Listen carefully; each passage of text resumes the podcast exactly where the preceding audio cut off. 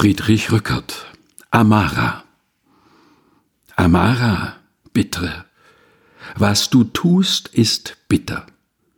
Wie du die Füße rührst, die Arme lenkest, wie du die Augen hebst, wie du sie senkest, die Lippen auftust oder zu, ist's bitter. Ein jeder Gruß ist, den du schenkest, bitter. Bitter ein jeder Kuss, den du nicht schenkest. Bitter ist, was du sprichst und was du denkest. Und was du hast und was du bist, ist bitter. Voraus kommt eine Bitterkeit gegangen, zwo Bitterkeiten gehen dir zu den Seiten, und eine folgt den Spuren dieser Füße.